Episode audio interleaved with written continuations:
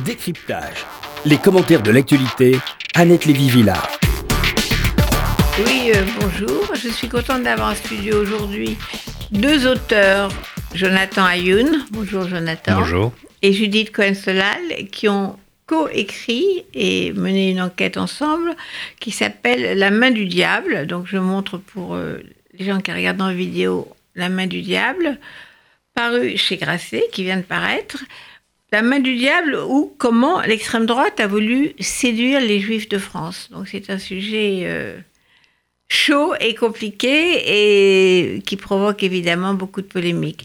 Donc Jonathan Ayoun, bonjour. Vous avez été, euh, je vous ai connu comme dirigeant de l'UEJF, de l'Union des étudiants juifs de France, de 2012 à 2014, c'est ça? C'est bien ça. Voilà. Et, mais aujourd'hui, vous n'êtes plus étudiant, donc Non. vous faites des documentaires. Et vous avez fait, ça s'appelle Vivre à Auschwitz, ça Sauver à Auschwitz, euh, point d'interrogation. Ouais. C'est un documentaire, euh, d'ailleurs écrit euh, aussi avec Judith et, et que j'ai ensuite réalisé, sur l'histoire d'Auschwitz, après Auschwitz, le destin du site de 45 à nos jours. Et vous allez jusqu'à quelle époque? Jusqu'à aujourd'hui, jusqu'à c'est les nouvelles m- menaces qui pèsent sur le lieu, celles qui euh, sont par exemple l'urbanisme grandissant qui vient recouvrir euh, des espaces euh, du camp et le tourisme de masse qui vient aussi dénaturer le sens d'un travail de mémoire ou de recueillement et qui viennent faire de ce lieu ben, plutôt un lieu banalisé en termes en de visite touristique. Et, cette tendance justement à- au tourisme de masse et à la banalisation du site d'Auschwitz, ça continue ou, ça, ou les Polonais ont pris des mesures Non, non, ça continue. Alors la, la- dernière affaire en date date d'il y a une semaine où euh, euh, le musée d'Auschwitz a demandé à ce qu'on arrête de faire des selfies, à ce qu'il y ait plus de décence, euh, parce qu'il y a un très grand nombre de selfies. Mais à part ce genre de, de petites indications données de temps en temps par le musée d'Auschwitz, il n'y a pas de travail de fond, selon moi, qui est entrepris pour faire évoluer le site. Ju- Judith Cohen-Solal. Ah, je vous présente quand même. Alors, donc, vous êtes euh, psychanalyste et psychologue. Et vous avez euh, conçu ce qui s'appelle, euh, ça s'appelle Coexiste, pour une pédagogie contre le racisme et l'antisémitisme en milieu scolaire. Oui, bonjour.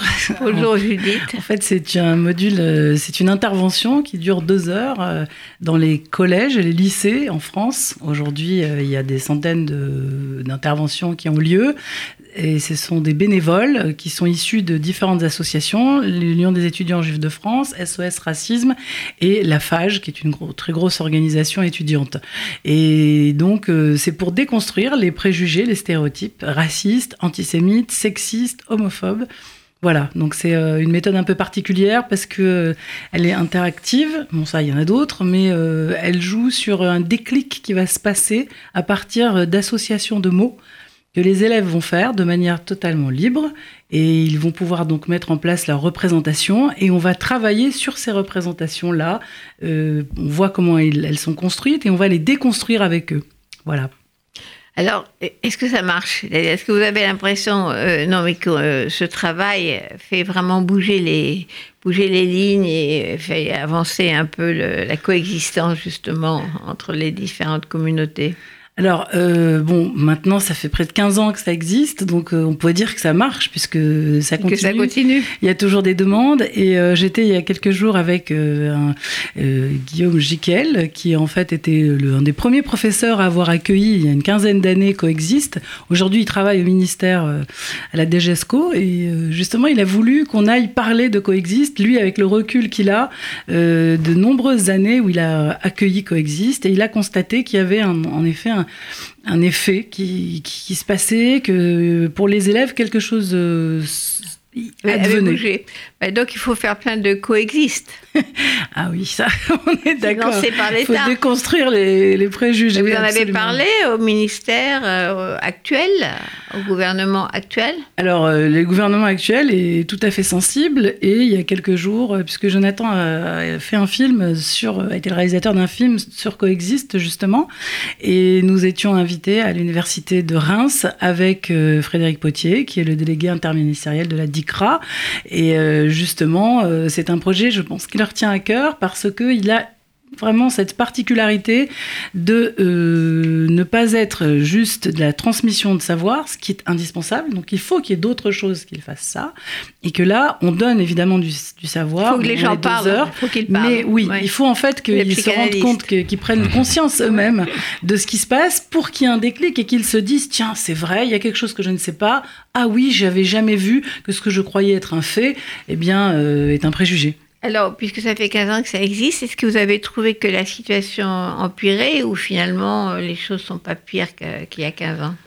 C'est la question du racisme, de l'antisémitisme, euh, de la, montée du complotisme, enfin tous ces, ces fléaux dans les lycées et collèges En fait, on peut dire que c'est très euh, dépendant de ce qui se passe. les élèves absorbent euh, au fond euh, tout ce qui se passe dans la société. Donc il y a évidemment, quand il y a des pics d'antisémitisme, alors ça va se retrouver. Quand il y a des pics de complotisme aussi. D'ailleurs, au fur et à mesure, on a dû justement s'adapter, voir comment est-ce qu'on déconstruisait le complotisme. C'est pas pareil que pour l'antisémitisme, c'est pas pareil que pour le racisme. Donc à chaque chaque euh, préjugé a sa propre déconstruction. Donc nous, on va avec ça. Je ne sais pas euh, s'il y a une recrudescence aujourd'hui dans les collèges et les lycées.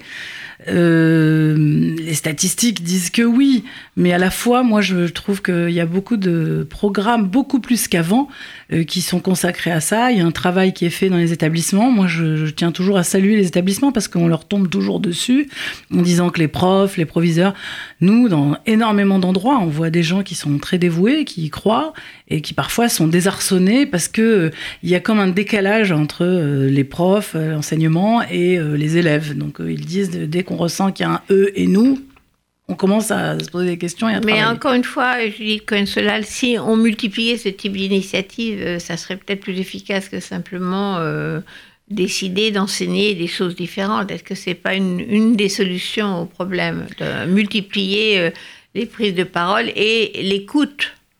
L'écoute. Alors, dans tous les cas, oui, il faut multiplier ce genre d'initiatives, mais il ne faut pas renoncer par, par derrière euh, à faire de la culture, à donner, euh, parce qu'en deux heures on n'a pas le temps, on s'en rend compte et on s'aperçoit souvent que les préjugés, les stéréotypes sont construits sur des, des de, la, de, la, connaissance, euh, vraiment, sur des, des idées bateaux, sur des espèces de phrases toutes faites, et quand on vient interroger ces phrases toutes faites, au lieu de s'y confronter directement alors euh, oui, on, s'aperçoit que c'est il faut qu'il y ait ce genre d'initiative euh, qui soit multipliée. Ça, je ne vais pas dire le contraire.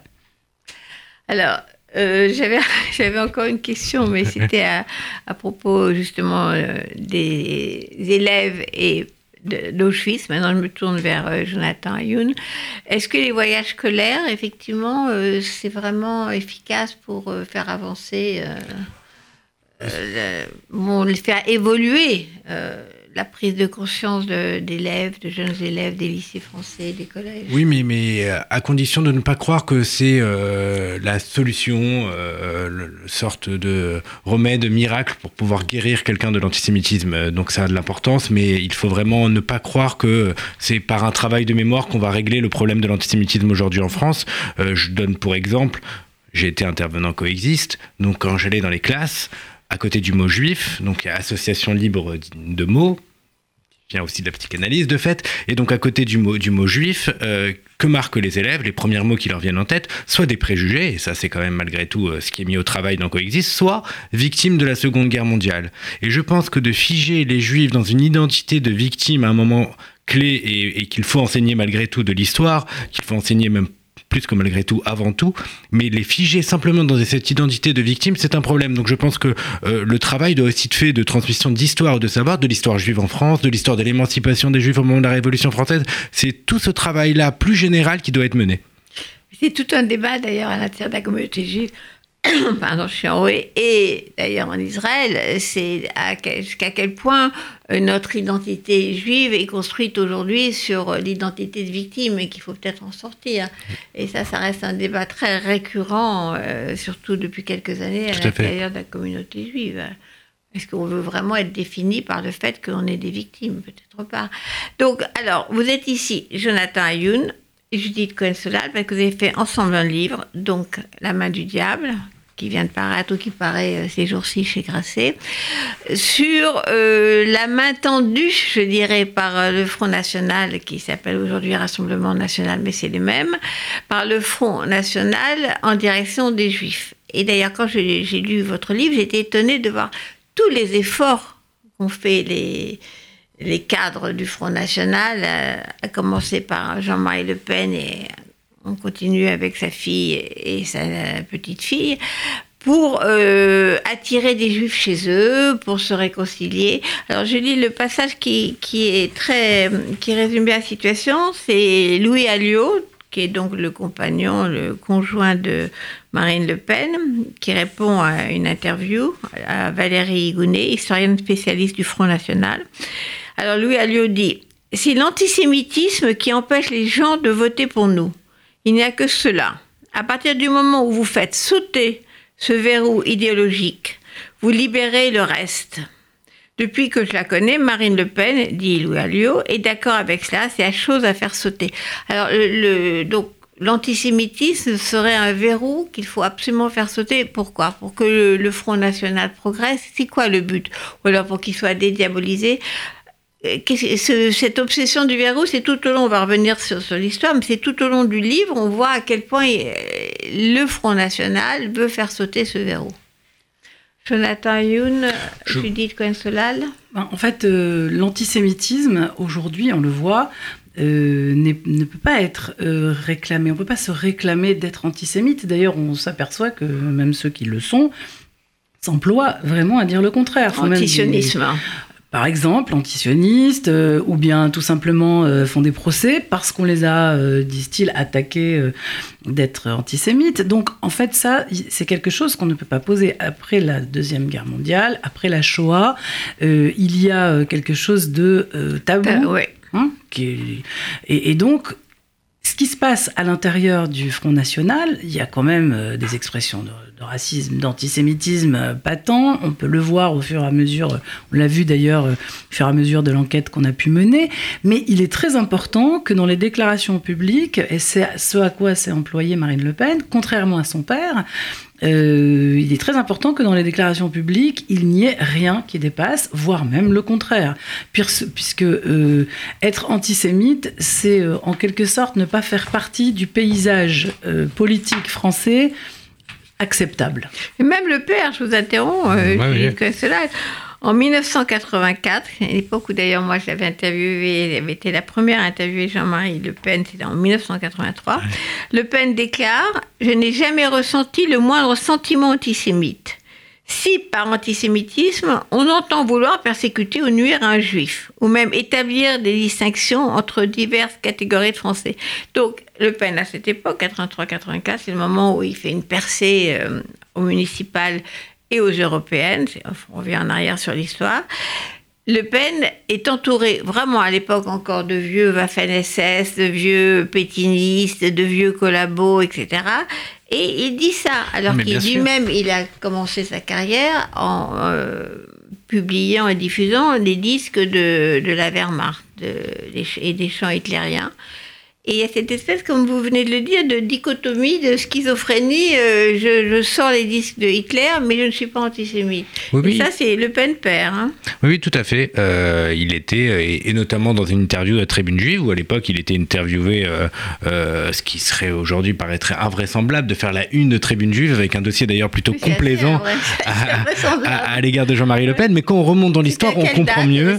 C'était 84, tout à fait. deux ans après, Tribune Juive et son directeur directeur de rédaction Jaco Grunewald reviennent sur euh, leur position et bah, il, il, regrette, oui, c'est une autocritique. Mais il faut quand même se rappeler qu'à la fondation du Front National, Jean-Marie Le Pen euh, a été choisi par les fondateurs du FN et comme vous l'avez très bien rappelé, qui sont mm, des anciens nazis. On peut dire que le parti a été fondé par des anciens nazis puisque dans, sur les dix fondateurs, plusieurs ont fait partie de la Waffen-SS euh, Charlemagne et certains OAS. Et ben ils ont choisi de mettre en avant quelqu'un de plus lisse, de plus présentable, qui n'était pas justement dans les organisations paramilitaires militaire parachutiste et qui pendant la guerre était trop jeune pour être engagé puisqu'il avait 16 ans au sortir de la guerre. Donc ils choisissent Jean-Marie Le Pen. Donc déjà à la fondation de ce parti-là, on cherche à mettre un visage lisse, un visage présentable, comme euh, quelque part cherche à l'être euh, aujourd'hui sa fille. Mais on voit bien qu'au fur et à mesure, eh bien, cette euh, façade-là, eh bien, elle ne tient pas, puisque quand ceux qui mènent l'enquête et qui travaillent plus précisément se rendent compte de qui, est, qui dirige le parti, quelles sont l'idéologie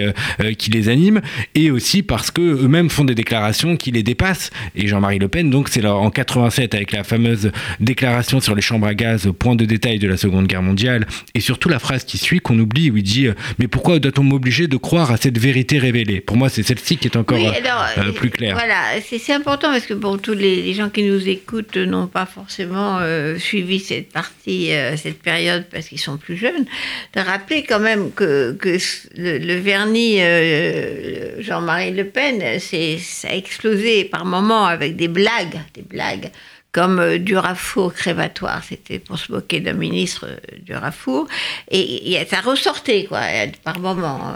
Alors, il y a l'histoire du détail, les chambres à gaz sont un détail euh, de l'histoire de la Seconde Guerre mondiale, et également le soutien quand même à Forisson, c'est-à-dire la négation, la négation, négation, il n'a jamais été très clair sur cette question. Tout à fait, puisque euh, cette, fameuse déclaration, celle qui a le plus marqué, dont on garde le plus le euh, souvenir, qui est sur le point de détail de la Seconde Guerre mondiale, c'est en réponse à une question qu'il interroge d'ailleurs sur Forisson, sur Henri Roquet, sur des négationnistes notoires, bien évidemment. Donc euh, oui, il a eu un soutien, une complaisance qui s'est manifestée d'ailleurs jusque dernièrement concernant Jean-Marie Le Pen, puisque euh, euh, lorsque Dieudonné reçoit Robert Forisson, il salue cela et il accepte d'être le parrain des enfants de Dieudonné. Donc c'est cette galaxie-là qu'il a construit, qu'il a alimenté depuis les années 80, auquel il est toujours attaché. Alors, pour revenir euh, encore une fois sur 83-84, euh, moi je me souviens que j'avais été interviewée dans une espèce de local de l'époque, euh, Jean-Marie Le Pen, et, c'était vraiment un petit un groupuscule.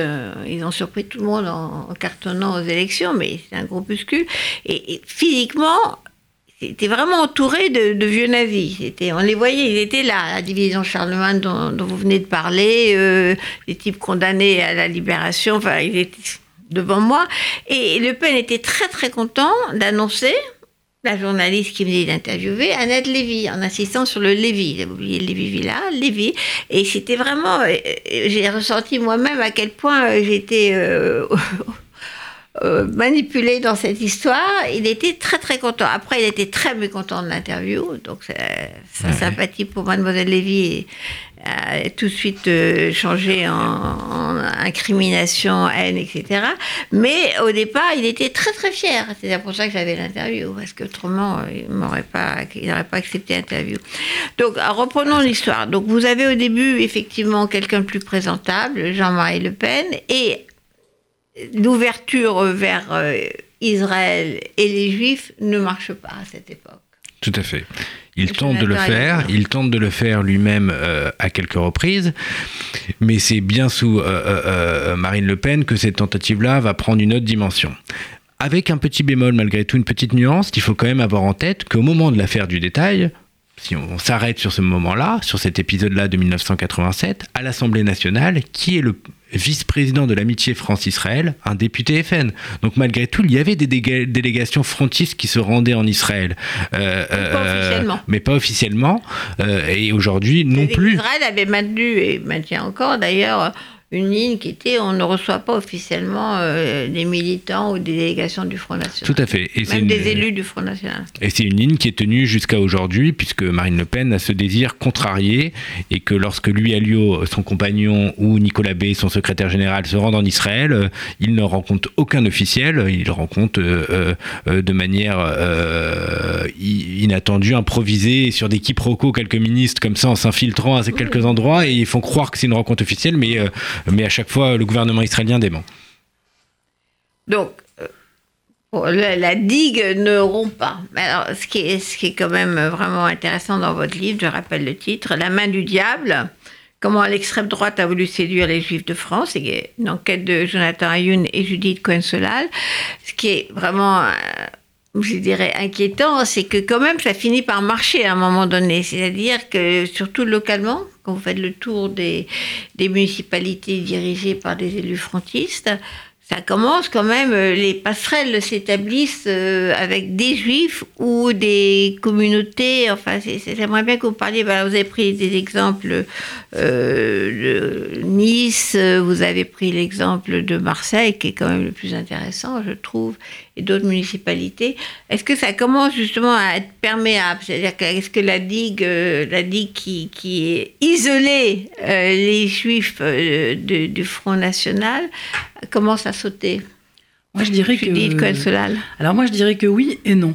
Parce que euh, localement, on s'aperçoit qu'il y a de la vie euh, au quotidien qui est partagée. Il y a une proximité en fait euh, physique. Les gens se croisent, se rencontrent. il y a et le maire est, et, du Rassemblement national, enfin du Front national, et donc, il y a toujours des choses à régler pour les, communautés euh, juives. En particulier, vous insistez beaucoup sur les cimetières. C'est un sujet très, très douloureux parce que c'est les carrés juifs qui sont qui date souvent de très très longtemps. Absolument. surtout dans le, dans le sud où, oui, dans le sud de la France. les Juifs expulsés du royaume France se sont retrouvés euh, dans, dans le sud, autour d'Avignon et Carpentras, les vieilles vieilles communautés juives, avec des vieux cimetières. Et à Fréjus notamment, le, président de la communauté nous a expliqué combien euh, il était obligé d'être en lien avec le maire parce que euh, c'est le bon vouloir des mairies en fait de préserver ou pas un carré juif. Donc lui se sent une responsabilité. Il pense qu'il doit dans tous les cas avoir un lien, un échange. Ensuite, ça se travaille, ça se discute sur euh, euh, est-ce qu'ils vont à des manifestations où ils sont invités à la mairie. Fréjus, c'est Rachid, c'est ça? Oui, c'est David Rachid. C'est David Rachid, dont le président de la communauté a essayé, euh, dans une de ses rencontres, de lui rappeler que Racheline, c'était des origines juives, lui a amené un papier qu'il avait pris de Yad Vashem, qu'il a, d'après ce qu'il nous a raconté, laissé de côté. Ça ne l'intéresse pas. En fait, il n'a pas du tout envie de se réclamer de cette identité-là. Oui, enfin, il pourrait assumer, on va dire, en quelque sorte. Il n'a pas changé, ah non, Il dit une phrase qui, pour moi, est terrible. Il dit euh, je, je, je, ne suis pas juif selon les codes, mais j'aimerais devenir comme Charles Maurras et avoir la foi catholique de fait à, la fin de ma vie. Donc, il est, il est plus nuancé là-dessus. Mais donc, à la fois, il rejette euh, sa filiation juive et en même temps, il veut s'inscrire dans celle de Maurras. Donc, tout est dit. Il est très jeune, il a le temps, il a le temps de changer d'avis. Enfin, il se réfère quand même à Charles Maurras. Hein. Donc, pour revenir au cas de Fréjus, qui est un cas effectivement euh, qui est quand même compliqué. Donc, oui, parce que euh, donc euh, quand il y a euh, des visites, par exemple, le maire arrive à un moment d'une commémoration ou au moment d'une célébration juive. Alors, faut-il faire un, événement de cela en lui refusant l'entrée? Le président de la communauté juive dit ah ben là on l'accueille, mais là on n'y va pas Hein, parce que c'est, voilà, on va pas à ce truc-là de la mairie, mais par contre, quand il est venu, bon, bah, on l'a accueilli parce qu'on avait accueilli tous les maires avant lui, mais il précise bien que lui, il ne soutient pas Marine Le Pen, que dans tous les cas, il ne soutient pas le Rassemblement national, qu'il ne vote pas pour le Rassemblement national et qu'il pense que pour tous ses coreligionnaires, euh, c'est la même chose.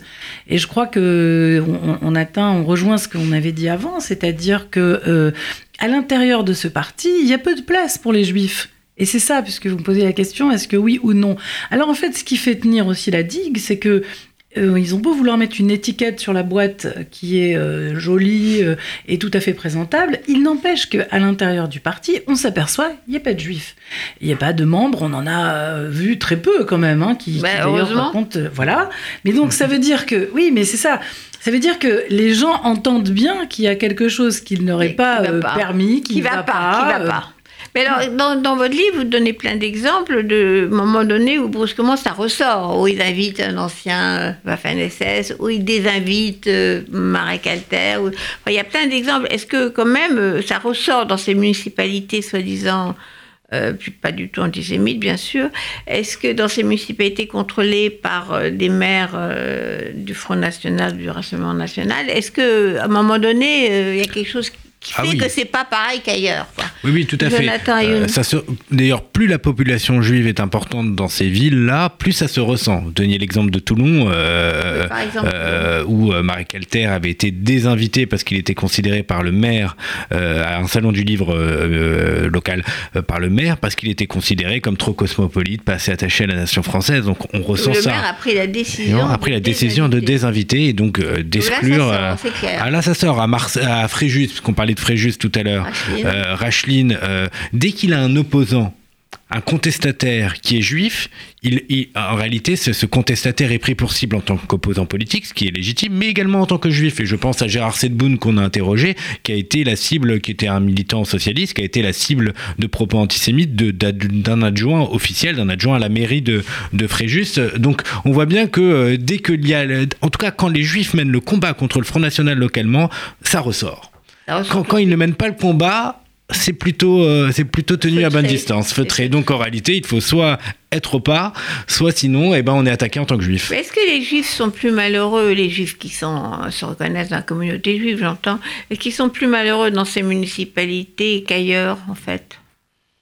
Alors, Judith Consolan moi, je crois pas qu'ils sont plus malheureux tant qu'ils n'ont rien à faire en politique. Tant qu'ils ne s'opposent pas, tant qu'ils ne font pas partie euh, de comités, parce qu'il y a des comités de vigilance qui se sont constitués euh, dans certaines villes, justement. Tant qu'ils s'écrasent. Voilà, et là, ça marche. Et, et on l'a vu quand on a rencontré Louis Alliot. Il y a eu un, on a eu un Alliot, entretien. le compagnon de très- Marine Le Pen. on a eu un entretien très, euh, euh, on va dire, euh, avec plein de civilité. Il nous a raconté euh, son grand-père juif, comment il s'était aperçu. Il son grand-père. Oui, le père de sa mère Ah est, euh, est juif. Et euh, il ne le savait pas jusqu'à lui-même euh, qu'il ait 13 ans. Il l'a découvert quand ce grand-père est mort, parce qu'il a une tante qui a poussé violemment le crucifix qui était au-dessus de- du lit sur lequel il reposait. Il a donc interrogé sa mère, nous raconte-t-il. Et sa mère lui a dit Bah oui, en fait, ton grand-père était juif. Et juif. Alors bon, il s'est aperçu à ce moment-là qu'il y avait dans la vitrine de, euh, du buffet de la maison euh, une menorah, euh, quelques objets comme ça, qui nous a d'ailleurs invités à aller voir chez sa mère. Jusque-là, tout était très sympathique. Et puis, à la fin, on a posé des questions, notamment sur euh, l'abattage rituel et sur le port de la kippa. Si demain, euh, le Rassemblement national était aux commandes. Alors là, tout d'un coup, le ton a changé. Et il a dit Ah non, mais ça, non, ça ne sera pas possible. hein, parce que si on veut l'interdire aux uns, on est obligé de l'interdire aux autres. Il va falloir que vous fassiez euh, un effort. hein. Mhm. Et alors là, tout d'un coup, on était les juifs. Il faut qu'on fasse un effort. Et il n'y avait plus du tout euh, le, le ton sympathique. Mais en une seconde. Donc on peut s'apercevoir euh, qu'il y a euh, de toute manière au Front National, c'est ce que nous a dit un élu euh, très fraîchement du Front National de, Nice, enfin qui, avait rejoint le Front National alors qu'il était chez les Républicains pendant très longtemps et dans très bonnes relations avec la communauté juive. Il nous a dit d'ailleurs je continue à avoir de bonnes relations, mais maintenant ils viennent la nuit. Ils viennent me voir la nuit. Et en tout cas, lui, quand il a parlé du Front National, il n'a pas dit euh, Marine Le Pen est antisémite, il n'a pas dit euh, euh, Mario Maréchal Le Pen est antisémite. Mais par contre, moi, ce qui m'a intéressé, c'est qu'il a dit euh, Vous savez, ils ne sont pas habitués aux discussions, il n'y a pas de courant au Front National. Donc en fait, on est avec ou on s'en va. Et d'ailleurs, cet exemple-là, Olivier Bettati, donc, qui était euh, euh, le dirigeant des Alpes-Maritimes pour le Front National, a quitté depuis le Front National. Donc, on, on l'avait pressenti lors de notre entretien. Il disait il n'y a pas de courant, mais, euh, mais bon, il faut bien, il faut, il faut bien s'en approcher. Et finalement, il a quitté. Alors, parlons de Marseille cinq minutes, parce que Mhm. Marseille, c'est c'est un cas euh, complètement passionnant. Euh, quand même, vous rappelez dans votre livre que euh, si le Front National est passé quand même à, à des élus du Front National, c'est parce que le PS n'avait pas voulu se retirer. Donc, il faut quand même, de temps en temps, euh, pointer la responsabilité des gens de gauche dans cette histoire-là. Ah, Et, à plusieurs endroits, tout à fait. On rappelle également euh, que c'est le cas euh, euh, euh, quand Marion Maréchal Le Pen est devenue députée euh, parce que le candidat euh, socialiste de sa circonscription, Catherine Arkilovic, s'était maintenu, alors que Martine Aubry, qui dirigeait le PS à l'époque, l'a demandé de, se retirer, alors que le Front de gauche a demandé également de se retirer, et, voilà, et elle s'est maintenue, et Marion Barrachel Le Pen est devenue députée, et elle a eu la carrière politique qu'on connaît. c'est vraiment important, de rappeler et alors, la responsabilité vrai. du PS dans ces, ou des gens de gauche dans Et donc à, Marseille, c'est le cas, et c'est comme ça donc, que le Front National est arrivé à, diriger aujourd'hui euh, deux secteurs de Marseille et la plus grande population euh, euh, qu'elle n'a jamais dirigée, puisque c'est d'ailleurs ça correspond au quartier nord et où il y a une forte communauté juive qui n'a aucun lien avec le FN, contrairement à d'autres endroits, comme le rappelait tout à l'heure Judith. À Marseille, il n'y a pas de lien entre la synagogue où nous avons été, entre le, dirigeant. Dans les quartiers nord. Dans les quartiers nord. Aucun lien entre, entre les deux. et ça, c'est quand même important. Et puis, le combat est mené de manière beaucoup plus claire qu'ailleurs par les dirigeants institutionnels qui, d'ailleurs, avaient tenté, pendant cet entre-deux-tours, d'aller voir le Parti Socialiste pour lui dire euh, c'est un danger. Et quelque part. Ils n'ont pas été du tout écoutés. Ah non, pas du tout. Comme beaucoup d'autres, ils n'ont pas été écoutés. Et euh, je pense par exemple euh, au rabbin des de quartiers nord, Haïm Bendao, qui, qui, est un peu dans les, dans, dans les, dans les pas loin des cités, euh, qui, qui, rappelle que bon bah euh, euh, sur place le, combat contre le Front National il n'est pas tellement ressenti puisqu'ils n'ont jamais demandé à venir à venir dans la synagogue. Mais là où c'est intéressant pour ajouter un, dernier petit détail sur Marseille, c'est quand, on a demandé à rencontrer le maire FN, on nous a répondu bah, rencontrer son adjoint qui s'appelle Jacques Besnénou. On a renvoyé vers le juif, euh, vers le juif local, le juif de service, qui était un des tout premiers juifs, euh, en tout cas estampillé comme tel au sein du, au sein du FN, et qui, par ailleurs, lui aussi soutient Jean-Marie Le Pen. Donc, d'ailleurs, les juifs qui sont au Front National ne sont pas en réalité des juifs euh, seulement marinistes, ils sont carrément rattachés au Front National depuis longtemps. C'est aussi ce qu'on a remarqué qui était. ouais, c'était des vrais militants frontistes. mais on veut nous montrer, donc on veut montrer qu'il y a des juifs au Front National parce qu'il y a un vieux fantasme, et donc, quelque part, euh, quand vous rappeliez votre anecdote de 83 où euh, ils étaient très heureux de recevoir une journaliste, Lévy, ils le mettaient en avant, il y a un vieux fantasme à l'extrême droite de vouloir faire cohabiter juifs et antisémites. Euh, voilà, on veut dire il y a des juifs et des antisémites et c'est possible que ça cohabite. Ça paraît invraisemblable, mais c'est un vieux fantasme qui a été notamment réactivé ces dernières années avec une idéologie très, une relecture de l'histoire très particulière qui se base non plus sur une lecture donc pétainiste de la Seconde Guerre mondiale, mais sur une lecture pseudo-gaulliste qui est de dire regardez la France libre a été constitué de militants d'extrême droite et de euh, juifs socialistes et ça a fonctionné, ça a libéré la France. Donc ce vieux fantasme-là de dire on veut recréer cette situation-là parce que nous sommes aujourd'hui en guerre est ce qui alimente l'extrême droite, l'extrême droite euh, nouvelle version. Alors, Jonathan Ayoun, Judith Quelsolal, vous dites là, enfin, Jonathan vient de dire euh, qu'on parle de la guerre. que mènerait, que mènerait, oui, le Front National et peut-être ses alliés juifs, la guerre contre évidemment les musulmans, les arabes, l'islam. C'est cette guerre-là qu'ils essaient d'unifier, euh, d'unifier des juifs avec des militants d'extrême droite sur, l'ennemi commun que seraient les arabes. Ah oui, Là, il y a, il y a sans doute euh, un fait qu'il faut prendre en compte, c'est l'inquiétude des Juifs de France. C'est euh, la, peur, c'est le fait qu'il y a donc des, des morts il y a des gens qui ont été tués.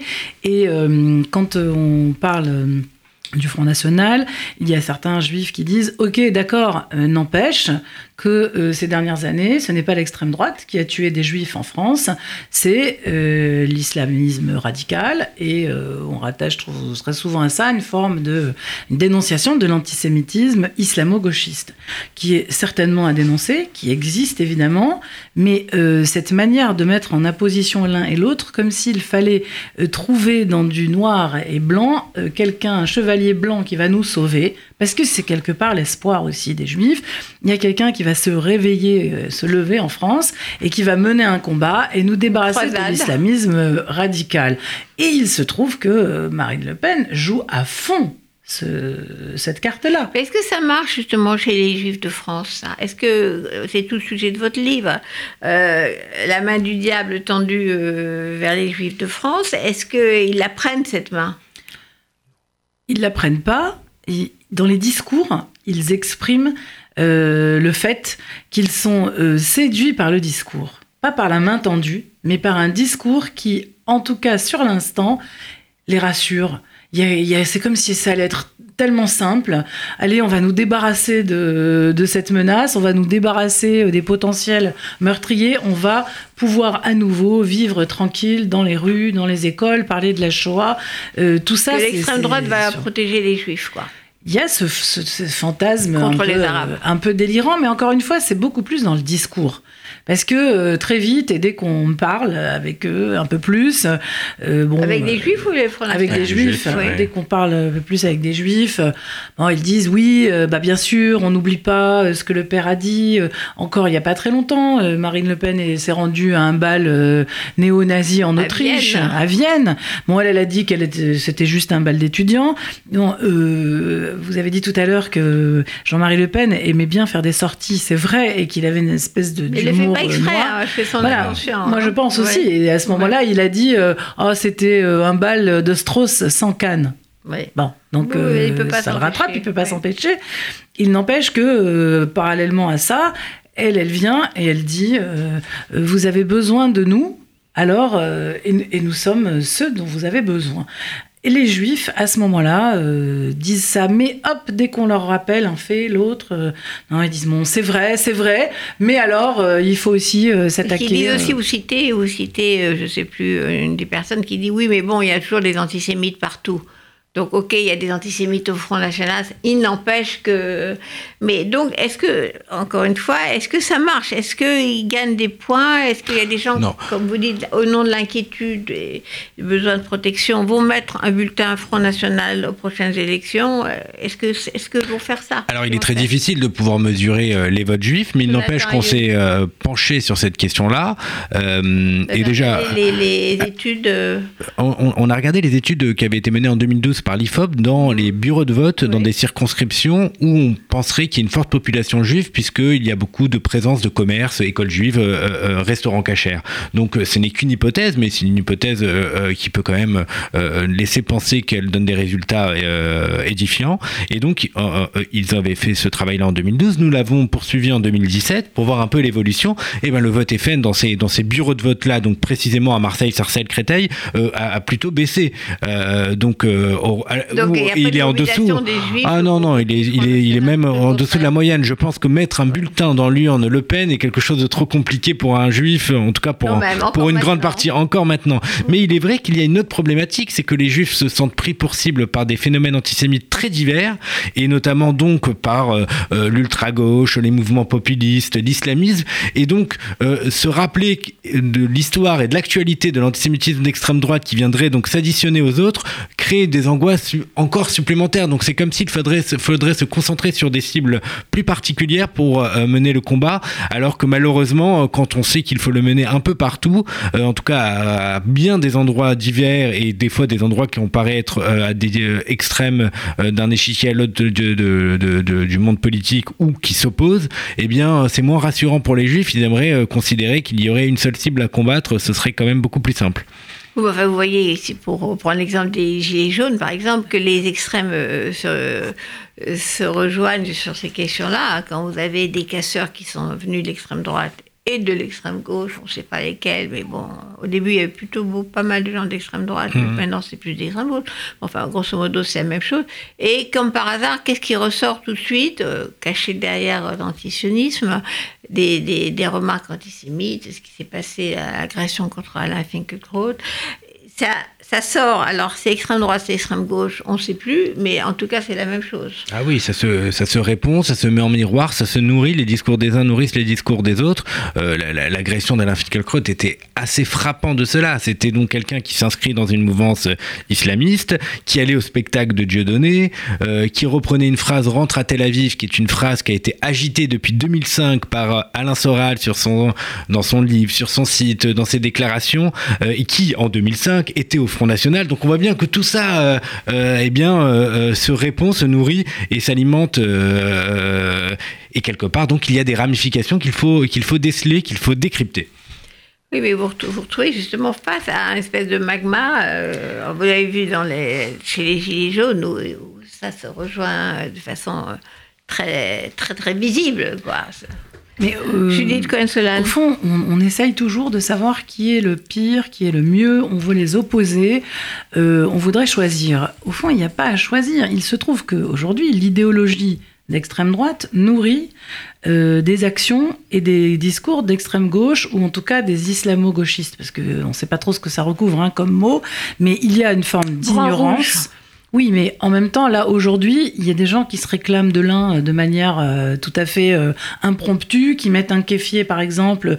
Euh, là, pour Finkelkraut, c'était donc un converti qui euh, à l'islam, qui euh, reprend des thèses, donc comme disait Jonathan, euh, d'Alain Soral, donc qui est l'extrême droite. Au fond, il y a une haine du juif qui s'idéologise d'un côté et qui se met en action de l'autre, et vice versa. Donc, je pense qu'aujourd'hui, ça sert à rien d'essayer de savoir qui est le plus, qui est le moins. de la même manière, on voit bien que Marine Le Pen et Jean-Luc Mélenchon, dans leur discours, on le voit, on l'a vu là par Copier exemple. coller. Oui, par sur rapport, l'Europe, par rapport sur à- l'Europe. Oui, oui, ils se sont très exprimés là euh, par rapport au fait que l'armée euh, devait protéger les bâtiments. le reste, Alors, le et, mais là, alors, on a vu, une- moi je trouve une telle euh, concordance qu'aujourd'hui il faut se. Hein, sur les gilets jaunes, sur l'Europe. Sur... Voilà, il faut se remettre à l'évidence. Donc, pour élargir un tout petit peu, avant de terminer, donc je rappelle que vous venez de d'écrire un livre en commun, Jonathan Ayoun et Judith Cohen-Solal, La main du diable, comment l'extrême droite a voulu séduire les juifs de France. Je le montre à l'image. Pour élargir, euh, pour euh, élargir, quitter le, focus sur l'antisémitisme, Marine Le Pen est obsédée par la dédiabolisation depuis, depuis 2011. Elle, est, euh, elle fait tout pour. Et elle y arrive d'une certaine manière. Je dire, la question de l'antisémitisme n'est qu'un pion dans, cette entreprise, euh, comme le verrou dont parlait son compagnon, un des verrous pour devenir respectable. Ça, Ce qui m'a étonné dans cette citation de, de Louis Alliot, c'est à quel point c'était important pour eux ce verrou de l'antisémitisme. J'avais un peu sous-estimé le fait que pour eux, la respectabilité passe par le nettoyage des, des, des idées brunes. Mais par-delà cela, il y a une entreprise de dédiabolisation qui marche quand même très bien, en particulier ce qui avait été un peu entrepris avec du temps du RPR, euh, avec des gens qui quittaient la droite classique pour aller rejoindre le Front National. Vous avez aujourd'hui le flirt absolu entre les républicains et les idées euh, de l'extrême droite. Donc la, la, machine de dédiabolisation euh, marche pas mal. C'est pas simplement chez les juifs, ça marche en général. Alors, euh, Judith Cohen-Solal. Moi, je crois que de la même manière qu'on parlait tout à l'heure par rapport à l'antisémitisme, elle, elle, justement, elle ne nettoie pas les idéologies brunes à l'intérieur du parti, elle a nettoyé la façade. Et ça, ça marche très bien. La vitrine Donc, a oui. été euh, La nettoyée au vitrine Karcher. est nettoyée au Karcher et on a fait une exposition très jolie dans la vitrine. Maintenant, euh, elle est... euh, Avec des Mogen David partout. Non, en fait, euh, il, il se trouve que le parti reste quand même ce qu'il est à l'intérieur parce que c'est quand même le fonds de commerce, parce que ce sont eux qui votent, et surtout, je pense que c'est le fonctionnement du parti, intrinsèquement, qui, euh, ne pouvant donc euh, contenir ni des courants, ni des contradictions, ni des discussions, c'est euh, quand même, on est de père en fille. Ben, elle a exclu son père quand même. Marine Le Pen a viré son père Alors, du parti. Au moment où elle l'avait viré, c'était donc pendant les, les élections, c'est quand même lui et une micro-constitution qu'il avait euh, faite qui a continué à financer la campagne Oui. de Marine Le Pen. Oui. Donc elle le vire, et puis on a vu qu'il y avait euh, acte de réconciliation il n'y a pas si longtemps, ils se sont tous retrouvés à Montrétou, euh, la famille ensemble, et voilà. Et après, donc il y a la nièce, donc il y a une espèce de lignée comme ça, familiale. On veut Une garder. dynastie. une dynastie, on veut garder le nom, et tant que ça fonctionne euh, comme Marion ça, Maréchal, elle l'a enlevé. Mais elle est partie. elle a quitté oui, mais pour l'instant. pas, le- euh, Elle a quitté pour l'instant la politique. oui. Alors on verra ce qu'elle fera, mais en Mais tout cas, Le Pen. hein. oui, mais dans ce parti-là. Euh, pour l'instant, et tel que c'est constitué, il y a peu de place pour euh, l'exogamie, on va dire. Hein, ça, ça fonctionne en famille, et, et je pense que ce fonctionnement euh, est puis, plus. La- la- Je- je- je- Jonathan Ayoun, la dédiabolisation, là, on va voir aux européennes ce que ça donne. Mais euh, quand on voit, Ah, elle marche. voilà, quand, quand on voit déjà le- l'espèce de, de synergie autour des gilets jaunes, on se dit que elle va probablement cartonner aux, élections européennes. Oui, c'est très, c'est très probable. Cette, cette dédiabolisation, elle fonctionne. Et d'ailleurs, comme vous le rappeliez, euh, la- la- le terme verrou, euh, de faire sauter le verrou de l'antisémitisme, bah oui, ils n'en ont pas eu besoin, puisque quelque part, les institutions juives refusent euh, tout contact avec le Front National, et ça n'a pas empêché cette opération de banalisation de fonctionner à, à plein.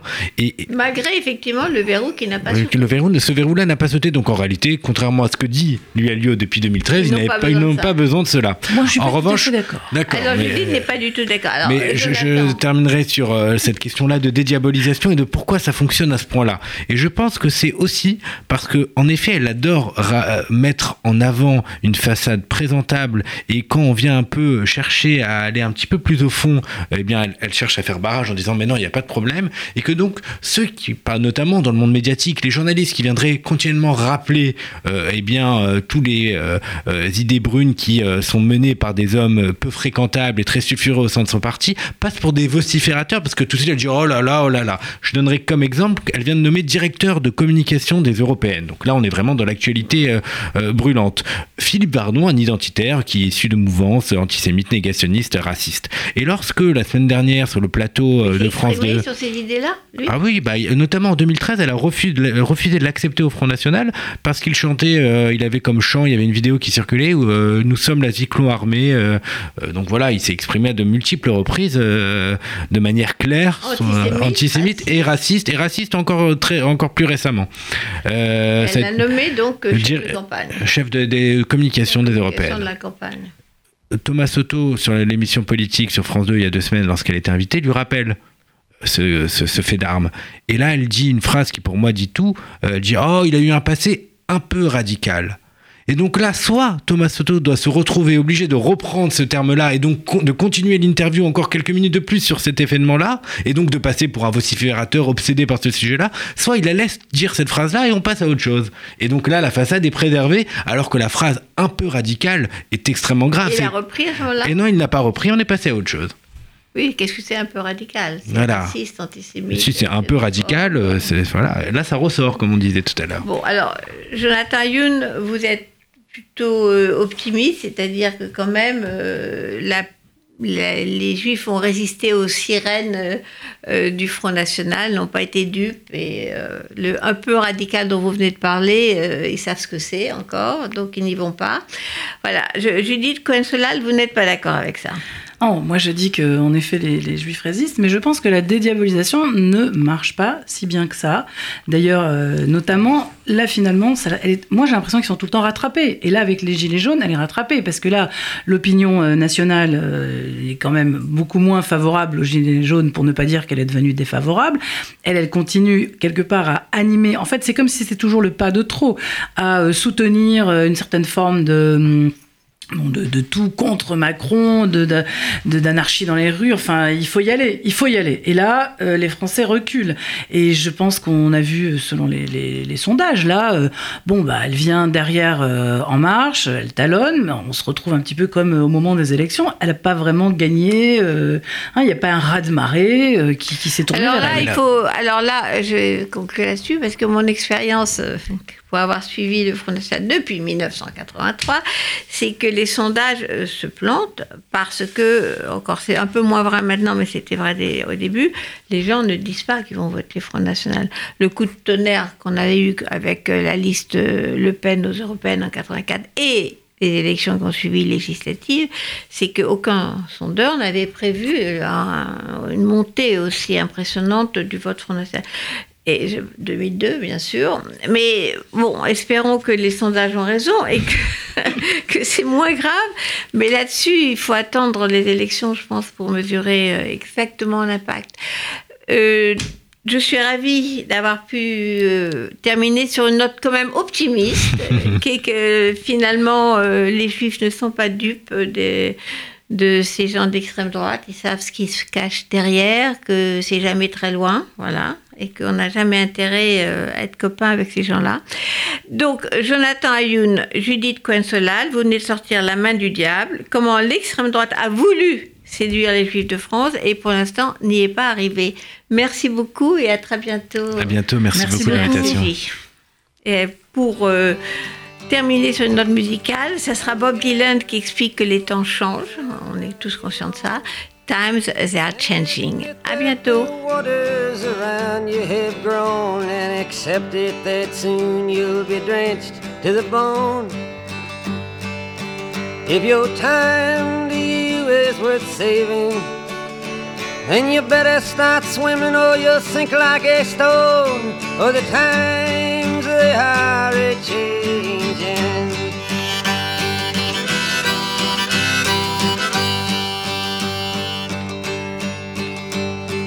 writers and critics who prophesize with your pen.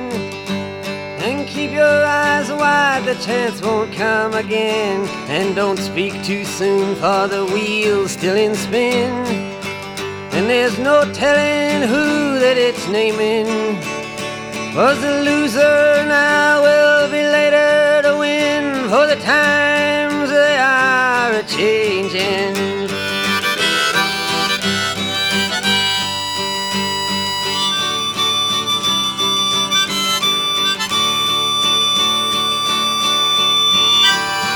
Senators, congressmen, please heed the call.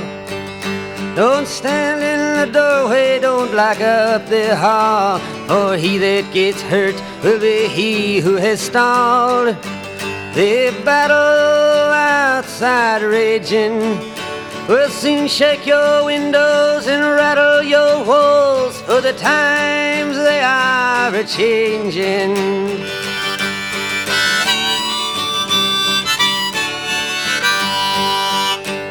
Mothers and fathers throughout the land.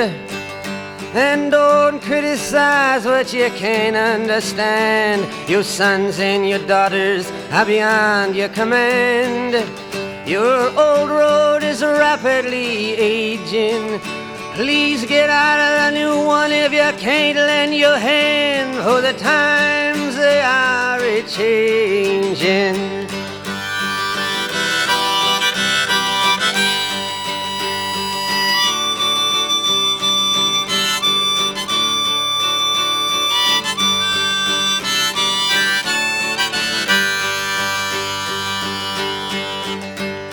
Line it is drawn, the curse it is cast. The slow one now will later be fast, as the present now will later be past. The order is rapidly fading, and the first one now will later be last. For the times they are a changing.